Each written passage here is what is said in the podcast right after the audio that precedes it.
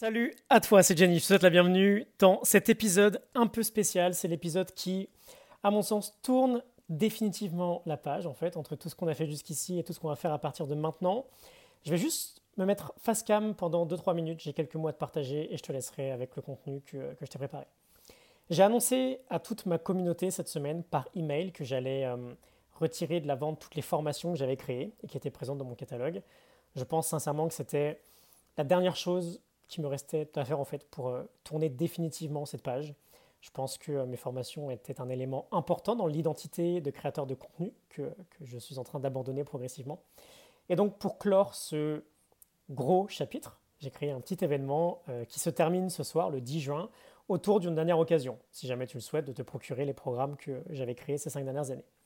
Et donc, ce 10 juin 2021, je sens que ça va être une date importante dans mon parcours et je voulais faire quelque chose de très spécial pour ce soit une date très sympa pour, euh, pour nous tous.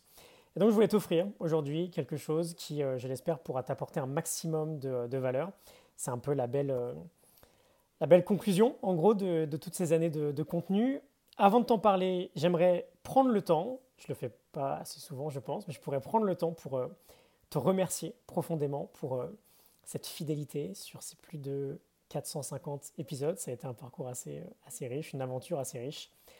Et donc en ce 10 juin 2021, je te propose dans, cette, euh, dans ce contenu euh, une compilation. Je te propose 8 extraits que j'apprécie euh, tout particulièrement, une forme de medley, 8 extraits de mes 8 dernières formations, les 8 dernières que j'ai créées et partagées sur les 12, 15, 20 derniers mois environ. Je trouve que ça fait une belle conclusion à cette première vague de environ 450 épisodes. Tu trouveras des extraits qui t'inspireront beaucoup, je l'espère, sur des tas de sujets, sur euh, la progression personnelle, sur euh, l'engagement, la vision, les valeurs, le stoïcisme, l'apprentissage, les croyances, ce que peut être le succès, etc. etc. Voilà, c'est une façon pour moi de te, euh, de te, remercier. Et avant de te laisser à ce medley, à cette compilation, bah, il y a deux options. Soit on est le 10 juin 2021, donc aujourd'hui même, au moment où je publie la vidéo, et tu veux profiter de cette dernière chance de te procurer un certain contenu, euh, tu as les liens en description si c'est le cas. Soit on est après le 10 juin 2021 et euh, dans ce cas, bah, je t'invite simplement à profiter, à tirer euh, le, meilleur de, ce qui va suivre. Voilà, je te souhaite une excellente journée. Je te laisse avec cette compilation et je te dis à la prochaine. J'ai hâte bah, d'ouvrir ce nouveau chapitre avec toi ensuite. Je te retrouve très bientôt.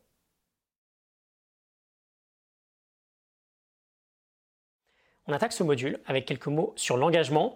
Trois points, hésitation, investissement et engagement dynamique. Premier point, j'aimerais commencer par, euh, par te lire un passage de William Hutchinson Murray, c'est un alpiniste, c'est un écrivain également du XXe siècle, qui nous dit, et qui citera également euh, Goethe, en fin de citation, j'ouvre les guillemets.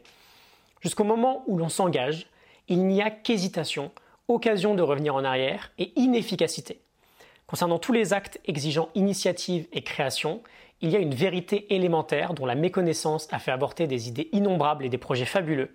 C'est qu'à l'instant où l'on s'engage pour de bon, la providence se met en marche à son tour. Toutes sortes de circonstances favorables se produisent qui, autrement, ne se seraient pas manifestées. La décision engendre un courant d'événements qui suscite sur son passage une variété d'incidents imprévus et bénéfiques, de rencontres et de soutiens matériels dont personne n'aurait osé rêver. J'ai appris avec un profond respect de cette phrase de Goethe quelle que soit la chose que vous pouvez faire ou que vous rêvez de faire, faites-la. L'audace a du génie, de la puissance et de la magie. Je ferme les guillemets. Alors, jusqu'au moment où l'on s'engage, s'il y a vraiment une chose à retenir, jusqu'au moment où l'on s'engage, il n'y a qu'hésitation, occasion de revenir en arrière et inefficacité. Jusqu'au moment où l'on s'engage, il n'y a qu'hésitation, occasion de revenir en arrière et inefficacité. L'engagement, qu'est-ce que c'est? L'engagement, c'est de la loyauté envers soi-même tu as un appel d'une certaine quête, tu sens que tu dois accomplir cette quête, bon bah tu es loyal envers toi-même, tu t'engages à faire ce qu'il faut pour avancer. Et tant qu'il n'y a pas cet engagement profond, il y aura de l'hésitation. il y aura toujours une option de pas faire, de revenir en arrière. Une option finalement de pas s'engager. On sait que cette quête sera difficile. On le sait d'avance. On sait qu'on va avoir besoin d'audace. On sait qu'on va, pardon, euh, on va devoir oser se lancer. Euh, Kierkegaard nous dit oser, c'est perdre pied momentanément. Ne pas oser, c'est se perdre soi-même. Et tout ça commencera par un engagement à 100%. Donc premier point, tant qu'on ne s'engage pas, il n'y aura qu'hésitation. Être engagé, c'est faire preuve de loyauté envers soi-même. On veut qu'il y ait le gap le plus court possible entre la vision et la décision. On a une certaine vision, paf, on passe tout de suite à la décision, qui est en rapport avec cette vision-là. Et euh, on reparlera de, cette idée plus tard, mais on veut que notre rêveur fasse confiance à notre faiseur. La partie en nous qui visionne ce meilleur futur doit avoir confiance euh, en la partie, euh, dans la partie à l'intérieur de nous qui agit au quotidien on veut que les deux fonctionnent ensemble. Deuxième point du coup, l'investissement. L'engagement est un investissement. On va avoir pleinement conscience de cette idée d'investissement parce que si on attend un retour, un bénéfice immédiat en fait, après chaque action que l'on a entrepris, on va très vite déchanter.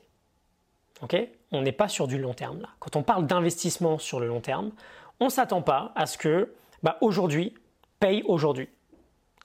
S'attendre à des bénéfices, à de grandes avancées dans notre quête après chacune de nos actions, c'est vraiment finalement se créer le plus court chemin vers l'échec et surtout vers l'abandon, parce que naturellement on se décourage de ne pas avoir le résultat souhaité.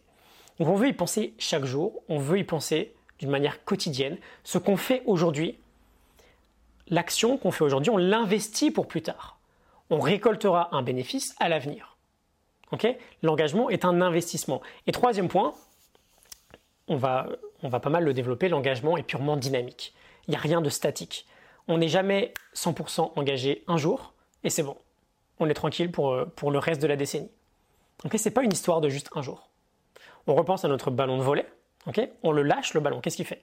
Il remonte à la surface. Et donc notre vrai combat, notre vraie quête, notre vraie quête à l'intérieur de chacune de nos quêtes respectives, c'est de s'engager à rester engagé de s'engager à rester engagé.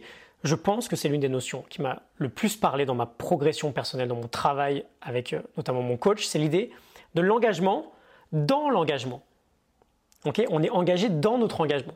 Je te parlais dans la toute première vidéo de l'introduction de cette formation, je ne sais pas si tu t'en souviens, d'embrasser l'idée d'être simultanément all-in dans notre quête, on est pleinement investi, et d'être simultanément pardon, complètement détaché de notre quête. Pourquoi? Parce qu'on ne regarde plus vers le haut lorsqu'on commence notre ascension, on porte toute notre concentration, beaucoup disent sur le process, j'aime bien dire sur notre engagement quotidien, surtout sur notre réengagement quotidien. Parce qu'il y a des jours, quoi qu'il arrive, qu'on soit bien clair là-dessus, où ça va pas se passer comme prévu. Mais on se réengage, c'est pas très grave. Et c'est ce réengagement permanent qui nous mène au résultat que l'on souhaite atteindre. Toute notre force intérieure J'en dédie une partie parce que c'est vraiment fondamental. Toute notre force intérieure viendra de là. Même si ce n'est pas évident, on va essayer de la traduire euh, dans, dans la vraie vie grâce à différents concepts qu'on verra à la suite de ce module-là. Mais toute notre force intérieure vient de l'engagement dans notre engagement. J'aimerais finir cette première partie avec une dernière métaphore qui va représenter l'idée, deux idées en fait. La première, c'est euh, l'équilibre parfait. On va savoir que cet équilibre parfait n'existe jamais. Et la seconde, c'est celle de la correction permanente. Ces idées, elles sont valables pour tout dans la vie. Il n'y a jamais un moment où on atteint le parfait équilibre, où on a une certitude absolue sur ce que l'on fait, sur la justesse de ce que l'on fait et sur la justesse de ce que l'on doit faire. il n'y a jamais un moment où on agit à la perfection. Par définition, la perfection n'existe pas. on ne ferme jamais complètement le gap entre notre nous actuel et notre meilleur nous possible. Ce gap est asymptotique. Donc notre jeu général dans notre quête, le, plus grand jeu auquel on peut jouer, ce sera toujours d'apporter la correction suffisante dans notre comportement pour nous remettre sur la bonne route. la correction suffisante. Et notre engagement, il est là. Il se trouve dans le fait d'être engagé à toujours corriger. La, métaphore pardon, est la suivante. Tu prends, euh, un trajet en bateau entre, euh, j'allais dire entre Paris et New York, ça va être dur de partir de Paris, entre, l'Europe et New York, entre l'Angleterre et l'Europe, peu importe d'où on part exactement. Bon, ce trajet en bateau, vois-le exactement comme notre quête. Il n'y a jamais un moment où ce trajet est en ligne droite. Je te le disais dans le premier module, notre quête n'est pas linéaire. Euh, elle suit une sorte de, sinusoïde assez étrange. En réalité, ça va même beaucoup plus loin que ça. Si tu regardes le tracé GPS du bateau, ça va pas être juste une sinusoïde, ça va être un zigzag monumental. Parce qu'il va faire en fonction des circonstances à l'instant T il va faire en fonction du vent, en fonction des courants. Et donc le but du bateau va être sans cesse, sans arrêt, toujours son objectif principal va être de corriger son décalage, corriger sa trajectoire. Et c'est cette petite correction permanente, qui va arriver des milliers de fois durant son parcours, qui va le faire arriver à bon port. Euh, voit cette correction comme un réengagement permanent. On s'éloigne un peu, boum, on corrige, on revient. On, s'éloigne dans l'autre sens, boum, on corrige, on revient. On n'aura jamais un équilibre. L'équilibre en soi, c'est vraiment une notion qui n'existe pas vraiment.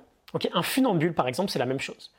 On dit qu'il est en équilibre sur son fil, mais il n'est jamais en équilibre parfait. Il oscille autour de son point d'équilibre. Et il fait à chaque seconde plusieurs corrections, plusieurs minuscules corrections, qui lui permettent de, de garder le cap, de rester sur son fil. Et notre jeu, il est là. C'est un peu, c'est vraiment le jeu de notre vie en fait. Être dans la correction permanente pour fermer le gap entre notre notre nous actuel et notre meilleur nous possible. On s'éloigne, boum, on se réengage immédiatement, on corrige, on reprend notre chemin. Et en se réengageant encore et encore, on crée un momentum. J'ai conscience que c'est relativement théorique ce que je te dis. On crée un momentum et ce momentum crée une force. Et cette force nous permet d'avancer dans notre quête. Cette force est notre force intérieure. J'ai aussi Sénèque qui, euh, qui m'est venu en tête. Il nous dit, j'ouvre les guillemets, nous devons aussi nous rendre facile et ne point nous attacher trop vivement à nos projets.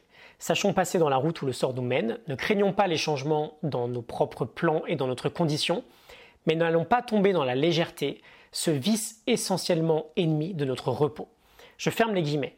Dans certains textes, on peut traduire également euh, le terme de légèreté ici par inconstance. Ne laissons pas euh, l'inconstance, ne tombons pas dans le piège de l'inconstance, ce vice essentiellement ennemi, ennemi pardon, de notre repos. On est en perpétuelle adaptation. on reste flexible, on sait qu'on s'engage sur un énorme zigzag, et du coup il nous dit sachons passer dans la route où le sort nous mène. Dans la philosophie antique, il y a toujours cette idée que la vertu se situe entre deux vices, entre la déficience et entre l'excès. On veut que notre engagement se situe entre l'inconstance ou la légèreté, on n'est pas assez engagé, et l'obstination, où on reste attaché, quoi qu'il arrive, à la même idée, au même plan de départ, alors que parfois les conditions sont complètement différentes. Euh, dès qu'on récolte une donnée, notre plan se réajuste. on a cette petite correction. On serait, euh, je pense que tu seras d'accord, relativement stupide de s'obstiner alors qu'on recueille des informations qui sont différentes. Et l'idée d'être engagé dans notre propre engagement nous aide beaucoup parce que par définition, elle sous-entend déjà un réengagement permanent. Donc elle sous-entend que notre route ne sera jamais linéaire. Donc on embrasse également cette notion de flexibilité. Petite parenthèse, je t'en parle aussi dans l'idée de on ne pourra pas tout prévoir. On entre dans une forêt qui est assez sombre, donc on va devoir agir pour récolter de la donnée, tout en ne sachant pas à 100% si notre action sera la plus judicieuse. C'est aussi euh, cette flexibilité qui nous permet d'agir jour après jour. On en reparlera euh, d'une manière extrêmement concrète en fin, de, en fin de ce module, dans la dernière partie. Je ferme la parenthèse, je te laisse méditer sur tout ça. Sans un engagement parfait, il n'y a qu'hésitation. L'engagement est un investissement et on veut s'engager non pas dans notre action, en tout cas non pas seulement, mais surtout dans notre propre réengagement. C'est ce réengagement permanent qui nous mènera à destination.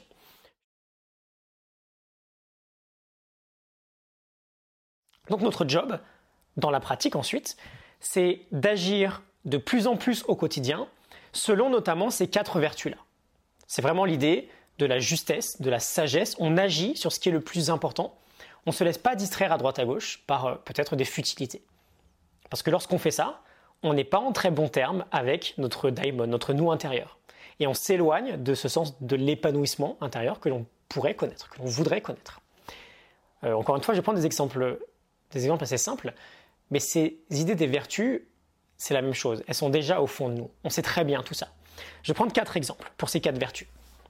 Si je n'agis pas avec sagesse, donc typiquement, il y a une décision importante que je dois prendre dans ma vie, mais j'ai aucune prise de recul. Peut-être que cette décision, je la prends sous la pulsion ou sous l'émotion, sous la colère. Bon, bah, je risque de regretter. Euh, si je n'agis pas avec justice, je manque d'intégrité, par exemple, dans une de mes relations, ou alors je suis euh, insolent, je risque de regretter. Si je n'agis pas avec courage, et le jour où je dois faire cette chose essentielle pour moi, mais j'ai tellement peur de le faire que bah, face à l'événement je fuis, je risque de regretter. Et enfin, si je n'agis pas avec tempérance, avec discipline, bah, même chose, si euh, je veux aller faire une séance de sport, et au dernier moment je me retrouve à euh, bah, binge-watcher sur Netflix, comment je me sens après 5 heures de suite devant l'écran, alors qu'à la base je voulais faire du sport? Bah, Je me sens pas génial. On sait très bien tout ça. Ok? C'est très concret. Notre jeu, c'est de vivre avec vertu et à chaque moment, le plus possible, hein, essayer d'exprimer notre meilleur. Quand on étudie le stoïcisme, on étudie le fait que le caractère, ce qui vient de nous, notre comportement, ce qui vient de l'intérieur, c'est plus important que par exemple la beauté, que l'aspect extérieur, que ce qui est plus, euh, euh, que ce qui est plus euh, peut-être superficiel. Et bah, on le verra dans le deuxième pilier. Ce qui est génial, c'est que tout ce qu'on a cité, ces quatre vertus, on a du contrôle dessus. On peut décider à chaque moment de vivre ou non avec vertu. De vivre soit avec vertu ou soit de vivre à l'inverse avec des décisions plus éloignées de notre meilleure version. On peut le décider. Euh, et d'ailleurs, on insiste aussi beaucoup sur le fait que c'est un vrai package. On veut progresser sur toutes ces vertus-là. On ne veut pas en négliger une. Dès lors qu'on en néglige une, on a une part de nous qui regrette. Et on creuse le gap entre qui on est et qui on pourrait exprimer, ce qu'on pourrait exprimer à notre meilleur. Un dernier mot sur euh, ce premier pilier. On veut vivre plus régulièrement au quotidien avec vertu. On veut réussir pour ça à être plus concentré. On veut être plus concentré dans notre vie plus conscient de ce qui se passe, plus conscient de notre propre décision. On va apporter de la conscience sur notre quotidien. Euh, Sénèque nous dit, une très belle citation, j'ouvre les guillemets, le commencement du salut, c'est la connaissance de sa faute. Car si j'ignore que je fais mal, je ne désire pas me corriger. Et il faut se prendre en faute avant de s'amender. Donc autant que tu pourras, prends-toi sur le fait. Informe contre toi-même. Je ferme les guillemets. On a cette idée très intéressante d'être plus conscient au quotidien des moments où on agit mal, entre guillemets, on agit, on fait preuve d'un manque de vertu. Et avant cette mauvaise action, tiens là par exemple, je sens que je vais mal agir, on prend une décision différente.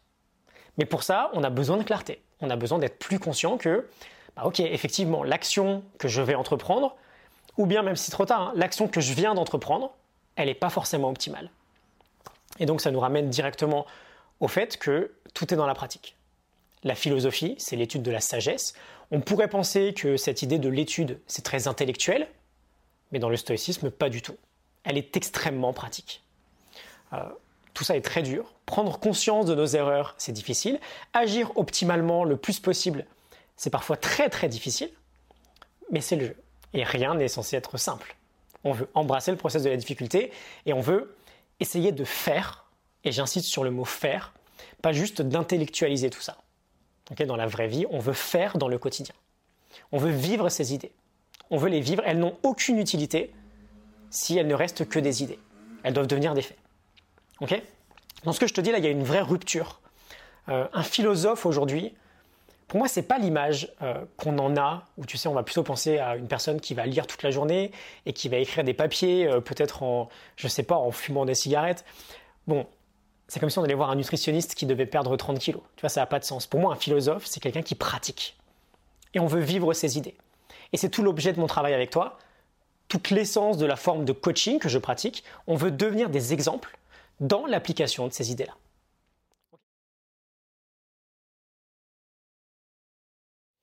Premier point, standardiser avant d'optimiser. Qu'est-ce que ça signifie? Ça signifie simplement que si on veut optimiser un comportement, il doit déjà y avoir un comportement dans un premier temps. et donc on va s'attacher à l'idée de le construire, de le construire petit, plutôt que d'en faire un chef-d'œuvre. Standardiser, ça veut dire commencer par faire petit. Et donc on va créer une version minuscule de notre habitude, une version qu'on sera sûr de faire à tous les coups, tous les jours. Euh, c'est Stephen Guys dans Mini Habit qui nous dit qu'on veut une action ridiculement petite. Ces mots exacts sont stupid small, too small to fail, trop petite pour échouer on ne peut pas échouer tellement elle est facile à faire. Donc quand on va construire notre système, on aura, quoi qu'il arrive, une version ridiculement minuscule. On veut jouer de la guitare tous les jours? Ok, ben on joue une minute par jour. On veut méditer tous les jours? Ok, je médite une seule respiration, littéralement 15 secondes. Je veux écrire un livre? Ok, j'écris une phrase par jour. Je veux manger plus sainement Ok, je mange un morceau de légumes en plus par jour. Ok? Très petit, et chaque jour, on renforce notre identité. On devient en fait le type de personne capable d'agir vers l'identité souhaitée. Et je le répète, chaque action que l'on fait est un vote pour la personne que l'on veut devenir. Et notre habitude va se créer dans la répétition. On se donne un maximum de chances de réussir dans notre répétition. Et on parlera de performance plus tard. 1% meilleur chaque jour on l'a vu, c'est 37 fois meilleur à la fin de l'année. Donc premier point, standardiser, faire petit, faire minuscule, tellement petit qu'on ne peut pas échouer. c'est l'idée de la mini habit. Deuxième point, la flexibilité. Alors le sujet de la flexibilité sera le thème général du module numéro 3. On va commencer ici à parler d'un certain type de flexibilité euh, qui est ce qu'on appelle la flexibilité horizontale. C'est-à-dire qu'on va simplement se fixer plusieurs options pour réaliser notre habitude. Comment je fais si par exemple mon habitude c'est d'aller courir tous les matins, même si c'est juste courir une minute, hein, mais que ce matin précisément, il y a une tempête, il y a un déluge, c'est le chaos dehors. Ou comment je fais si, euh, bah, par exemple, je suis confiné chez moi pendant 5 semaines à cause d'un virus? Bah, Je suis fragile si j'ai qu'une option. Pour être résilient, et même encore mieux pour être antifragile, j'ai besoin d'avoir plus d'options. Et donc peut-être que si je ne peux pas aller courir, je peux faire autre chose. Je peux faire 10 euh, euh, jumping jacks, 10 sauts, 10 squats, 10 pompes. Je renforce quand même mon identité de sportif. le jour où je j'ai pas cette chance de pouvoir aller courir. Si tu veux lire tous les jours, même si c'est juste une page par jour, mais qu'aujourd'hui tu n'as pas de livre, comment tu fais? Bah, tu fais quand même parce que tu as une autre option qui peut être par exemple le fait d'avoir un livre audio sur Audible et tu peux continuer ton habitude. Ok? On développera bien plus en profondeur dans le module numéro 3. Commence à y réfléchir? Je veux mettre en place telle habitude. Comment je la diversifie Comment je lui rajoute quelques options au cas où euh, je ne peux pas réaliser cette action-là, celle que je m'étais dit euh, en premier lieu.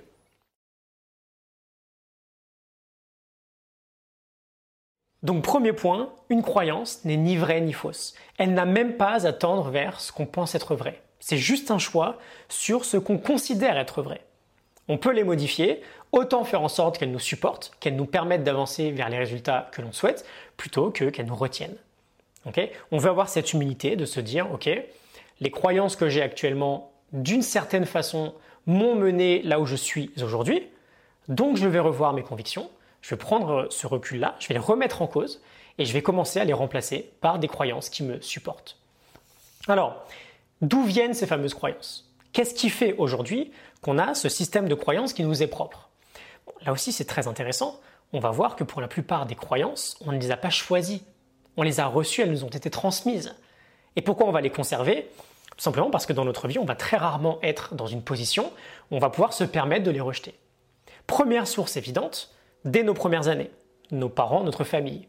Quand on est parent, on va avoir conscience de ça, on a une influence, on a une influence pardon, gigantesque sur ce que va croire notre enfant.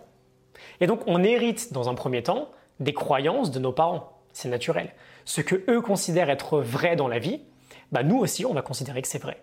Ça va être notre schéma général, notre façon de voir le monde. Et ça va être relativement difficile avant un certain âge de s'y opposer, de remettre en cause tout ça. Ensuite, on a euh, de nouvelles croyances qu'on va acquérir à l'école, par exemple, avec nos premiers euh, copains, copines de classe, avec nos enseignants. Par exemple, beaucoup de monde aujourd'hui dans notre société n'a absolument pas confiance en soi au quotidien. Pourquoi? Parce qu'ils ont peut-être entendu toute leur enfance, de par leurs parents ou de par leurs professeurs, qu'ils étaient nuls à l'école. Et plus on va grandir, plus on va acquérir de nouvelles croyances, de par notre expérience, de par la société, de par les médias, notre environnement, etc. etc. Donc la plupart des croyances que l'on peut avoir viennent de l'extérieur. Elles viennent de l'extérieur. Tout ce qui va venir de nous-mêmes sera finalement un renforcement de par nos expériences, de par euh, peut-être des traumatismes que l'on va connaître. On va faire le travail hein, un peu plus tard. Mais si par exemple, j'ai des parents très pauvres qui vont me répéter sans cesse que la vie est très difficile, je vais peut-être naturellement grandir avec la croyance forte que, bah oui, la vie est dure, la vie ne peut pas être simple. On ne peut pas être heureux. Et donc, bah, je vais peut-être être malheureux toute ma vie. Et de ces croyances-là, peut-être anodines au début, hein, vont résulter des actions qui vont tendre à me confirmer tout ça. Et ça va m'amener à un autre point très important à avoir en tête, c'est que plus on vieillit, plus c'est difficile de changer ses croyances. Parce que ça demande un vrai travail sur l'ego. C'est difficile de se dire qu'on s'est peut-être trompé sur une idée et que ça a impacté, peut-être négativement, toutes nos années précédentes finalement.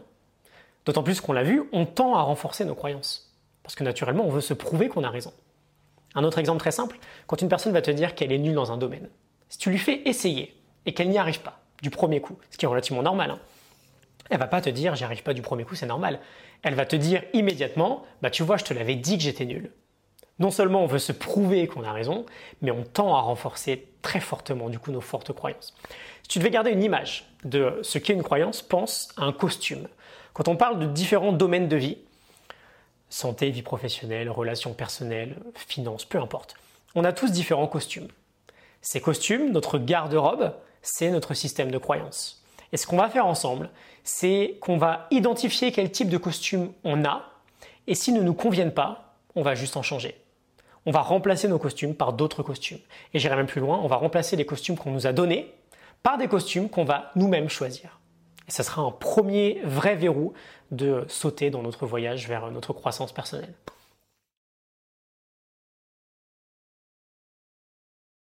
Et donc pourquoi l'autocompassion est corrélée, cette fois-ci avec moins de procrastination Parce que naturellement, lorsque tu prends cette habitude de pratiquer l'autocompassion, tu es dans le pardon, tu es dans la consolation, et tu te mets dans l'action pour faire mieux la fois suivante. Tu plus dans le jugement, tu plus dans le stress, tu as un taux de cortisol moins élevé. Et donc naturellement, tu as plus d'autodiscipline personnelle. Et Christine Neff nous le montre, l'autocompassion a des vertus exceptionnelles sur la motivation, sur la performance, sur la santé, sur finalement n'importe quelle forme de succès en fait. Et donc bien sûr sur la productivité, sur le passage à l'action. Quand il y a de l'autocompassion, il y a une forme d'encouragement aussi. Et on voit plus l'échec comme étant une opportunité que comme étant une mauvaise expérience. On se félicite d'avoir essayé, on se remet au boulot. C'est véridique. Ça a été, et même si ça peut paraître assez étrange, l'une des idées qui a eu le plus d'impact sur ma propre procrastination et que j'utilise encore tous les jours. quand on est dans l'autocompassion, on est dans un environnement sain en fait. Et dans ce type d'environnement, on n'a plus peur de l'échec. C'est ok de se tromper. Donc tout ce qui nous pousse à procrastiner, comme des émotions telles que l'anxiété, la déception, la honte, la culpabilité, la peur, tout ça est réduit. Et on a moins d'émotions auxquelles on a envie de s'échapper. Donc naturellement, on est plus à même de reprendre les rênes que de laisser notre singe aux commandes. Donc comment ça se passe? Stratégie numéro 2 dans cette formation, dans ce module. La pratique de l'autocompassion. Pratiquer l'autocompassion. Quand on progresse, on l'a vu, on a tendance à être dans l'autocritique, ce qui va accentuer notre malaise et nous pousser encore plus à procrastiner. Dès qu'il y a de la négativité là-haut, le singe reprend les commandes pour fuir le plus loin possible. Donc on empire les choses. Ce que j'aimerais que tu fasses, quand tu te prends les mains dans le sac, c'est tout l'inverse. Tu te pardonnes. La procrastination, c'est normal. Ça arrive à tout le monde. Tu ne la supprimeras jamais. Donc tu te pardonnes. Ça va, ça arrive. Pas besoin de s'énerver. Tu as fait ce que tu as pu. Tu as des mécanismes qui font que bah, finalement tu as fui face à l'action. C'est comme ça. Mais on le note. On ne se juge pas. Et on ne juge pas non plus les potentielles mauvaises émotions qu'on va quand même expérimenter. C'est normal en fait de ne pas être satisfait de sa performance. Mais du coup, parle-toi comme si tu parlais à un ami. Tu lui dirais, excuse-moi pour le langage, hein, mais par exemple, tu lui dirais jamais, écoute, t'es qu'une merde, tu feras jamais rien de ta vie. Ok Tu lui dirais pas ça. Donc ne te parle pas comme ça. Parle-toi comme si tu voulais réconforter notre personne. Et progressivement avec le temps, tu vas avoir un shift émotionnel très important. Et tes émotions qui génèrent du stress et donc de la procrastination seront remplacées par des émotions qui sont plus corrélées avec un passage à l'action efficace. Ok, donc en deux mots, cette stratégie, sois cool avec toi-même, c'est ok de ne pas être parfait, et agis avec toi-même comme si tu voulais réconforter un ami très proche que tu aimes beaucoup.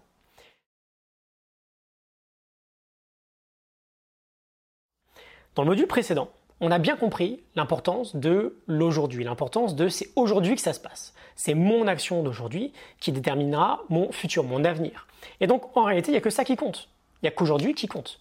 D'où notre méthode générale, carpe diem, saisir la journée, cueillir la journée, non pas sur un plan purement hédonique, mais sur un plan très concret. C'est aujourd'hui que ça se passe. Si on regarde bien finalement, aujourd'hui, en réalité, a démarré la veille au soir. Et ça, on ne le réalise pas assez dans notre quotidien. Quand on pense au fait de designer ses journées, on va toujours se dire, ok, je me réveille à telle heure, au réveil je fais ça, puis ensuite je fais ça, ça, ça, etc. etc. Et c'est très bien, bien sûr. Maintenant, l'idée que j'aimerais souligner et te suggérer, c'est de ne pas faire comme les autres, au contraire, de commencer à designer ta journée la veille au soir. Pour une raison très évidente, ta soirée aura un énorme impact sur ta journée du lendemain. Imagine très simplement deux cas de figure différents. Tu veux démarrer ta journée, disons, à 7 heures le matin. Euh, commencer par une petite routine matinale assez sympa, ou en tout cas des actions qui te mettent sur les rails, peut-être un peu de lecture, un peu de sport, peu importe. Bon, super, premier cas de figure, tu passes une soirée au calme, pas trop d'écran, tu vas te coucher assez tôt, tu t'endors paisiblement, tu optimises tes chances d'avoir une bonne nuit de sommeil, et du coup te réveiller, peut-être sans réveil, autour de 7 heures le matin. Deuxième cas de figure, tu sors, tu passes la soirée euh, à boire dans un bar, tu rentres chez toi, il est 1h30 du mat, tu t'endors à moitié sous, tu penses bien dormir, mais en réalité tu as un sommeil très agité. Tu te réveilles à 7h avec une alarme qui te sort un peu du sommeil d'une façon très brutale, et euh, bah, finalement tu as encore un petit peu la gueule de bois.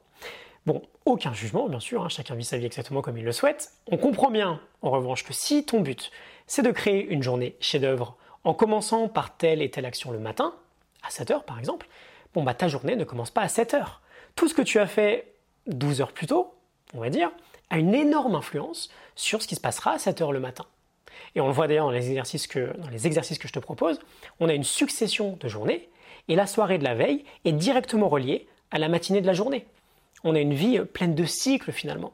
Et celui-ci, on veut le voir. Soirée, matinée, soirée, matinée, soirée, matinée. On veut prendre conscience que bah oui, en fait, tout commence toujours la veille au soir. Prendre soin de sa soirée, c'est fondamental si je veux bien commencer ma journée. Et l'un des points les plus essentiels pour vraiment prendre conscience de cette idée, c'est simplement de faire la connexion. Il y a deux métaphores que j'aimerais beaucoup te partager. Elles viennent de deux personnes qui seront très importantes dans notre formation, Matthew Walker et Stephen Joseph. Et c'est mon coach qui avait fait le rapprochement avec une idée, une très marrante, voir le pont dans la boule de neige. Retiens bien cette idée, voir le pont dans la boule de neige. Qu'est-ce que ça peut bien vouloir dire? Tout d'abord le pont. Matthew Walker, l'auteur de Why We Sleep, j'ai les références, euh, traduit euh, Pourquoi nous dormons. Exceptionnel livre, un livre indispensable dont je te recommande absolument la lecture. S'il y a un livre que tu dois lire, c'est peut-être celui-ci. Matthew Walker nous donne cette belle pépite de Joseph Kaufman et nous dit Le meilleur pont entre le désespoir et l'espoir est une bonne nuit de sommeil. Et la science est extrêmement claire là-dessus aujourd'hui. Enchaîne des mauvaises nuits de sommeil et tu as ton moral qui va chuter. Et Matthew Walker pensait que le sommeil, bah, finalement, c'était juste un pilier important de la santé. Parmi d'autres, avec par exemple la, nutrition, la gestion du stress, l'activité physique, etc., etc. Mais après 20 années de recherche, il est convaincu aujourd'hui que le sommeil, c'est pas juste un pilier, c'est le pilier sur lequel reposent les autres domaines. C'est le point central, le plus important. Et apprendre à avoir de bonnes pratiques le soir nous aide à optimiser notre sommeil la nuit et donc à augmenter nos chances de se réveiller plus en forme le lendemain matin. Donc ça, c'est notre pont le pont entre le désespoir et l'espoir. Pourquoi la boule de neige maintenant? Stephen Joseph, donc l'auteur de What Doesn't Kill Us, un expert sur la science de la croissance post-traumatique, de l'antifragilité finalement, nous explique que lorsqu'on est secoué par un événement, on est comme une petite boule de neige. Il faut du temps avant de pouvoir avoir de la clarté sur la situation. Quand on secoue, j'en ai pris une regarde, quand on secoue une boule de neige, qu'est-ce qui se passe? On a du brouillard qui se crée dans la boule. ça devient moins clair l'image qui est au centre. On a ce brouillard-là pendant certains moments. Et la boule de neige, c'est finalement une excellente métaphore également pour notre cerveau le soir, quand on est dans la stimulation permanente, avec des écrans tard le soir. C'est ce qu'on lui inflige. On crée finalement du brouillard au moment où, au contraire, le cerveau devrait se préparer à une bonne nuit de sommeil. Voir le pont dans la boule de neige, c'est une métaphore pour réaliser cette connexion en fait entre bah, ok c'est vrai j'ai pas bien dormi, je me sens peut-être un peu moins bien euh, moralement le lendemain. Et également, bah ok c'est vrai, je suis resté tard le soir sur les écrans, j'aurais peut-être pu gagner une heure de sommeil et j'ai du mal à tenir dans la journée. Fais cette connexion. Recueil de la donnée sans jugement, bien sûr, entre comment tu te sens aujourd'hui et ce qui s'est passé la veille au soir. Profite même finalement de tes potentiels dérapages pour te le rappeler. Ça va m'arriver parfois. et si je me sens pas super le lendemain, bah, je vais automatiquement me dire, ok, bah, il y a peut-être un point d'amélioration ici en soirée, je vais tenter de faire mieux dès ce soir.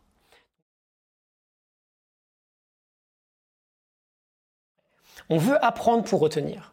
Le vrai objectif de ce programme-là, c'est ça, hein, c'est apprendre pour retenir, pour que dans 10 ans, tu t'en souviennes encore.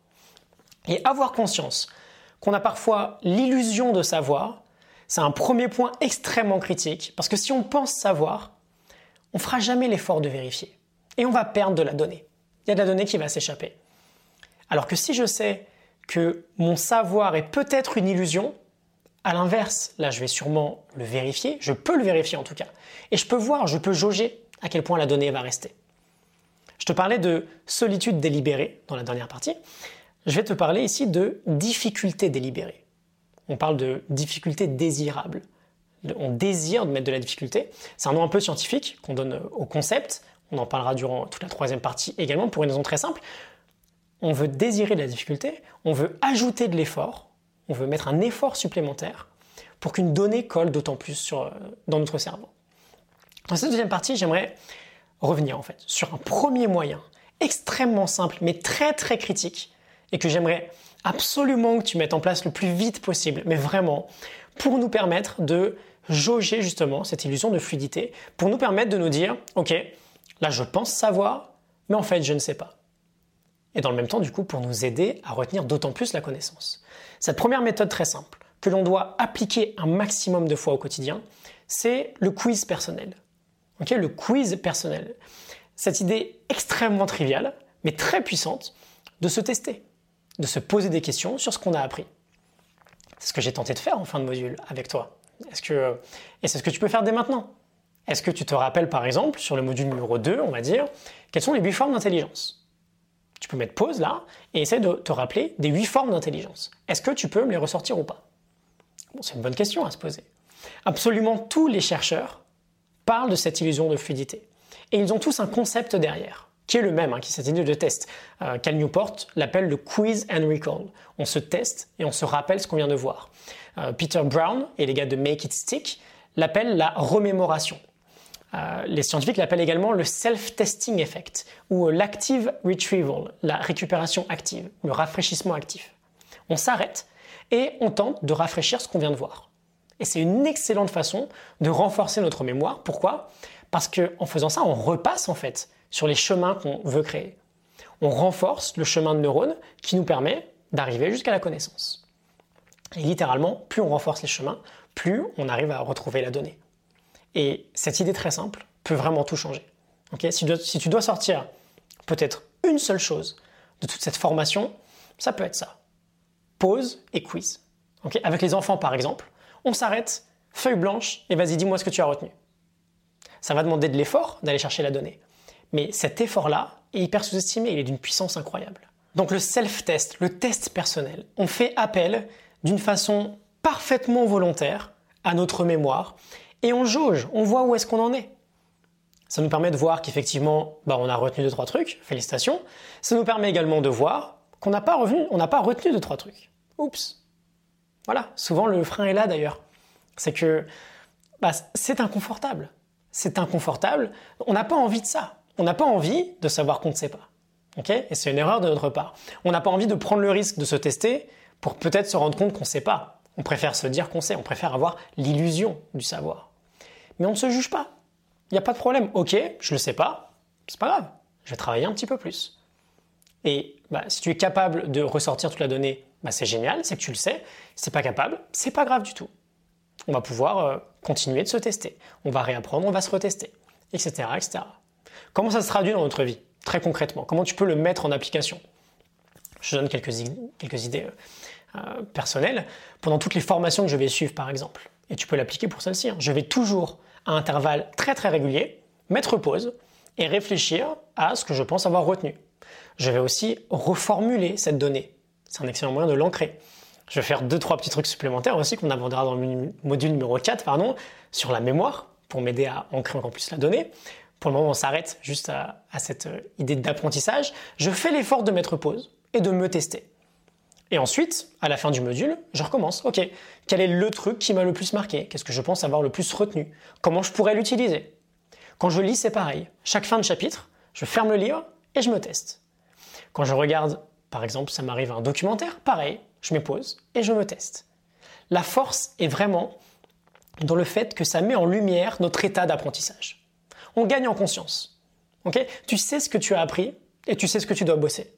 Et ça, c'est une donnée qui n'a pas de valeur. Et d'ailleurs, de savoir ce que tu dois te rappeler, parce que euh, tu t'en souvenais pas vraiment, et d'y revenir la prochaine fois, ça t'aide encore plus à le mémoriser la fois suivante.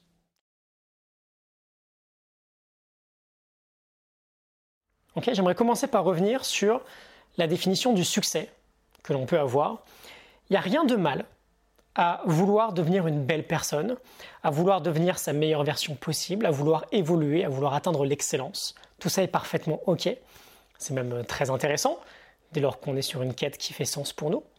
Le souci, c'est lorsque, comme la plupart des gens qui nous entourent dans la société, notre succès est mesuré par une métrique extérieure. Qu'est-ce que j'entends par métrique extérieure? Par exemple, l'argent. Si j'agis au quotidien pour, euh, pour me prouver ou pour prouver aux autres que je suis capable de gagner plus d'argent, peut-être que du coup c'est l'argent qui définit, qui définit mon succès. C'est beaucoup le cas dans la société aujourd'hui par exemple. Beaucoup agissent pour gagner plus d'argent. Et beaucoup mesurent leur réussite en fonction de cet argent-là. On peut avoir également un marqueur comme euh, la reconnaissance. On a du succès, par exemple, quand on est enfin reconnu par telle ou telle personne, ou reconnu dans un milieu, ou qu'on est admiré par les autres, ou qu'on représente quelqu'un d'important pour eux. On peut avoir la gloire aussi, la célébrité. J'aurai du succès quand je serai célèbre, quand je serai connu. On peut avoir un marqueur de succès aussi ou de réussite dans le nombre, euh, un truc tout bête, mais le nombre de likes qu'on obtient dans notre vie sur les réseaux sociaux. Euh, dans le nombre de personnes avec qui, je sais pas, pour certaines personnes, le succès, ce sera de coucher avec un maximum de personnes. on a plein de marqueurs du succès comme ça qui viennent de l'extérieur. Tous ces exemples-là, on baigne dedans. Vraiment, on baigne dedans. Ce sont littéralement ce que les réseaux sociaux en fait nous mettent en avant. Et un pourcentage énorme de la population, consciemment ou inconsciemment, est motivé par ça. Plus d'argent, plus de likes, plus de reconnaissance. Entre autres. Et donc on a un premier travail intéressant à faire là-dessus. Se demander, ok, à quel point mes marqueurs de succès sont finalement drivés par l'ego, par une métrique extérieure. Quand on est sur cette course-là, soyons clairs immédiatement, on est foutu. On est foutu. On ne peut pas trouver le bonheur dans tout ça. On est littéralement foutu, très, très simplement parce que il y aura toujours quelqu'un qui aura plus que nous. En fait, c'est une vraie rat. C'est une course qu'on ne peut pas gagner. C'est une course qu'on ne peut pas gagner. Parce que même, même si on pense la gagner, même si on arrive tout en haut, même si on arrive vraiment tout en haut, qu'on est la personne la plus riche sur Terre, on aura de l'anxiété générée par le fait que quelqu'un derrière nous peut nous rattraper. Le succès par la réussite extérieure, en tout cas par une métrique extérieure, c'est un piège qui se referme sur nous jour après jour. Ce qu'on va vouloir, à l'inverse donc, c'est avoir une sensation de succès qui n'est déterminée que par nous-mêmes. Que par nous-mêmes, qui vient profondément de l'intérieur. Qui vient par exemple de je grandis, je progresse, j'apporte de la valeur dans le monde, je donne le meilleur de moi-même. Ça, personne ne peut nous l'enlever. Personne ne peut nous rattraper parce qu'on n'est plus en compétition avec les autres. On est sur notre propre chemin. On ne fait plus la course avec les autres en fait. Si je suis profondément motivé par ces métriques intrinsèques, peu importe ce qui va se passer autour de moi finalement, mon bonheur ne dépend plus de ce que je vais recevoir en termes d'attention par exemple. Je ne vis plus selon un schéma qui pourrait être si aujourd'hui j'ai de la reconnaissance, je suis heureux, si demain j'en ai pas, je suis malheureux. Notre marqueur de succès doit venir de l'intérieur. On veut créer une vraie transformation là-dessus. Parce que si un jour, effectivement, on atteint nos objectifs, en termes de métrique extérieure. Si on n'est pas bien à l'intérieur, bah, on va se rendre compte finalement que ce type de succès extérieur n'avait pas d'importance pour nous. On va se rendre compte qu'on s'est trompé. Parfois, on doit faire cette course-là d'ailleurs pour réaliser tout ça pour de vrai. On doit faire cette course de métrique extérieure pour se rendre compte que c'est pas du tout euh, pas du tout la bonne course finalement. Si mon succès ne vient pas de l'intérieur, il est bancal il est bancal. Au plus profond de nous, on, sentira, ne se pardon, je, je vais la reprendre. Au plus profond de nous, on ne se sentira pas très bien. Ok? Tu vois, j'ai agi en parfait imperfectionniste, d'ailleurs, là, en, bafouillant comme pas possible. Comment on fait, du coup, pour se détacher de cette récompense extérieure? Une récompense extérieure qui, naturellement, participe énormément au syndrome de l'imposteur, parce que on comprend bien, si on arrive complètement à shifter le processus, si on arrive à passer complètement de l'autre côté de la barrière, est-ce qu'on aurait peur de se faire démasquer? Est-ce qu'on aurait peur que les autres pensent qu'on n'est plus à notre place? Pas Plus vraiment en fait. Ça n'a plus du tout aucune espèce d'importance tout ça. Le syndrome existe souvent lorsque nos motivations sont liées à l'extérieur, même si on ne s'en rend pas vraiment compte. Si quand je coach par exemple quelqu'un, je suis concentré sur Qu'est-ce que mon client va penser de moi Est-ce que j'ai été bon Est-ce qu'il va vouloir continuer avec moi etc., Je suis motivé par l'extérieur. Je crée encore plus de doutes. Je crée encore plus de peur de ne pas être à la hauteur. Ok On comprend bien, je pense. Donc comment on fait? On doit apprendre à abandonner ce besoin-là. On doit apprendre à abandonner le besoin de reconnaissance ou le besoin d'approbation des autres. J'aimerais te parler d'un outil qui vient de Phil Stutz et Barry Mitchells, deux personnes très importantes dans mon parcours. Phil Stutz, c'est d'ailleurs le coach de mes deux coachs, de celui avec qui j'ai travaillé ces trois dernières années et de celui avec, avec qui je travaille aujourd'hui. Cet outil dont, dont je vais parler se nomme la renonciation. La renonciation. La renonciation, c'est le travail d'un abandon volontaire. Volontaire. De quelque chose dont on pense avoir besoin alors qu'il n'en est rien. Renoncer, c'est se dire que l'on abandonne tout espoir d'obtenir n'importe quelle récompense extérieure. On abandonne tout espoir d'obtenir n'importe quelle récompense extérieure vis-à-vis de ce qu'on a fait aujourd'hui.